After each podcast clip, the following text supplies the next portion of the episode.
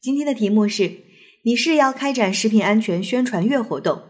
你是市市场监督管理局的工作人员，领导让你负责本次活动，作为活动负责人，你会如何组织？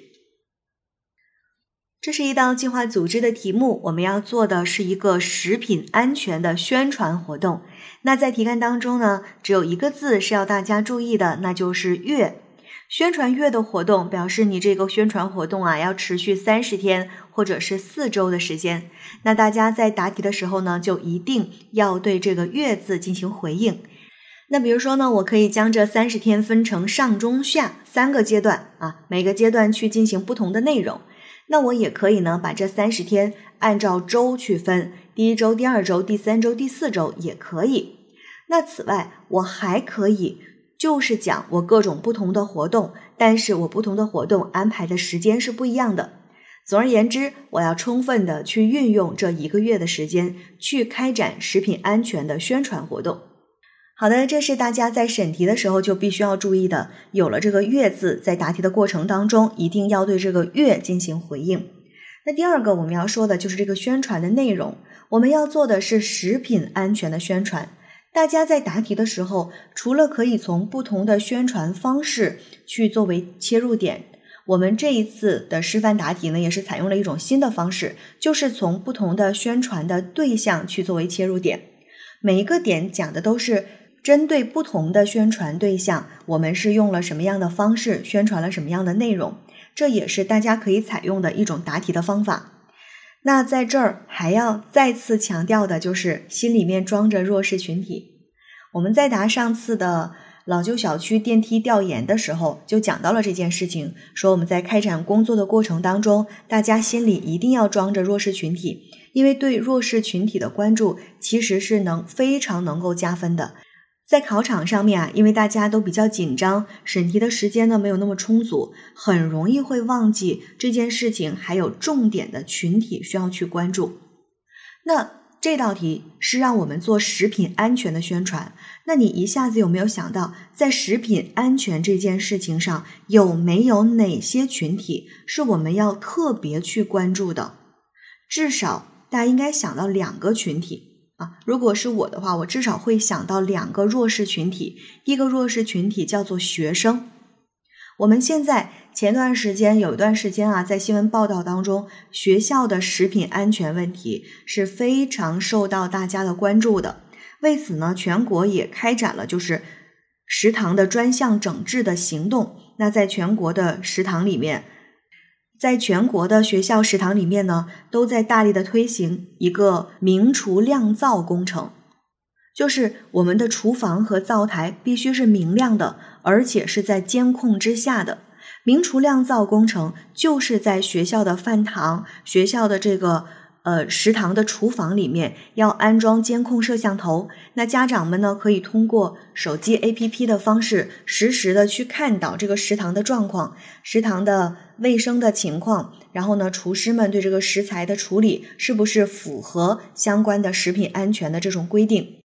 这是明厨亮灶工程。此外，学校的饭堂里面还推行了一个制度，叫做校长陪餐制，或者有些地方采用的是家长陪餐制。什么意思啊？就是你这个学校孩子们吃什么好，你的校长、你的老师，或者是他们会定期选择家长代表来学校食堂，去和孩子们一起就餐，感受这个饭堂里面的啊饭菜的味道怎么样啊，食材的搭配怎么样啊，营养怎么样啊，以及安全卫生的状况。所以你看这个问题就是贴合时政热点的，这也就是我们之所以一再的。会在面试的时候跟大家说，一定要去关注新闻，关注时政热点，因为这样的事情，如果你没有听说过，你可能很难一下子反映出来。哦，有这样的一个群体需要我们去关心，他们在食品安全这个领域里面是非常受到关注的。OK，这是我讲的第一个弱势群体，叫做学生。那我们的食品安全宣传月可不可以就专门针对学生有一些？有意思的宣传的活动呢，这是大家可以考虑的。我要讲的第二个弱势群体叫做农村。那一听到这儿，大家可能啊一下子就反应过来了，对呀，那我们也都知道，农村呢本身就是一个山寨食品的重灾区，呃，很多的山寨食品都是在农村的小卖部里面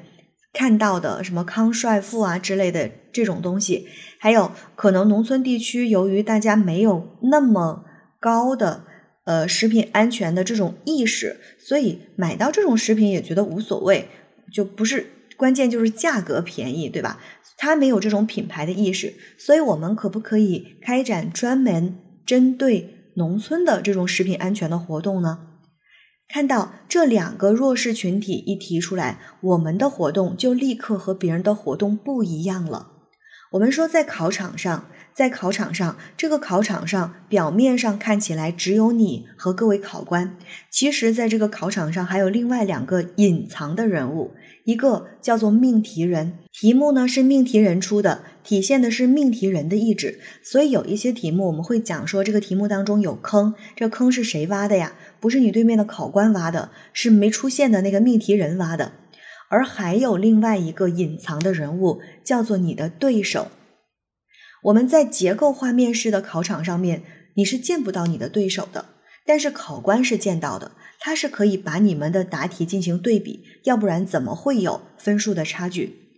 而我们国税的同学面临的状况就更有趣了。结构化小组讨论的考场上，你和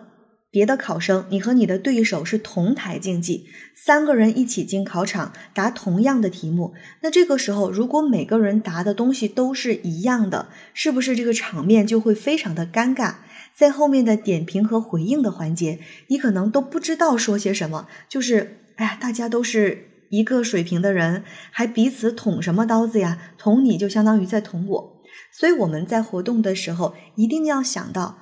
有没有弱势群体呢？有没有重点针对的人群呢？有没有能够体现出我和别人不一样的东西？这就是计划组织题，它不难，但是很难答好。希望大家在听过我们的节目听多了之后，慢慢的会把计划组织题答得更加漂亮。好，考生现在开始答题。开展食品安全宣传月，对于增强食品安全的参与意识、普及食品安全科学知识有着积极的意义。如果由我来负责本市的食品安全宣传月活动，我会重点做好以下几个方面的工作。首先，会切实做好宣传月的组织工作，要求各县区乡镇成立相应的工作小组，本着贴近实际、贴近生活、贴近群众的原则，根据各地的实际情况去制定活动的方案。由于活动的时间持续较长，必须提前做好规划。